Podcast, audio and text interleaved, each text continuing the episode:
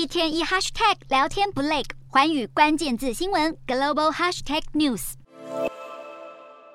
进入室内场所得扫扫 QR 码，如今香港居民可以省下这一步。港府宣布十四号开始取消以安心出行 APP 来记录居民行踪。如今香港的旅客也同步取消前三天的黄码，被视为是打开香港旅游大门。不过保留疫苗通行证，在餐厅等场所必须出示才能够进入。尽管消息一出，让港股相关个股报以掌声。然而，中国防疫松绑，不但北京发烧门诊涌现患者潮，各地的药局外开始大排长龙，出现退烧、止痛和感冒药等抢购潮。就连台湾的药局也传出有对岸民众要求抢药寄中国，而囤药潮也吹向了香港。南华早报报道，小药房的普拿疼已经从架上消失了，中药的感冒胶囊存货也被卖光光，就连屈臣氏和万宁等连锁药局也无法网购普拿疼。中国防疫专家过去呼应北京当局清零，如今态度却纷纷发夹弯，淡化了新冠病毒的威胁。十三号，中国疾控中心更特地发文表示，对于中国网络疯传 Omicron BA.5 病毒株 BQ. 一点一代号“地狱犬”在日本杀疯了，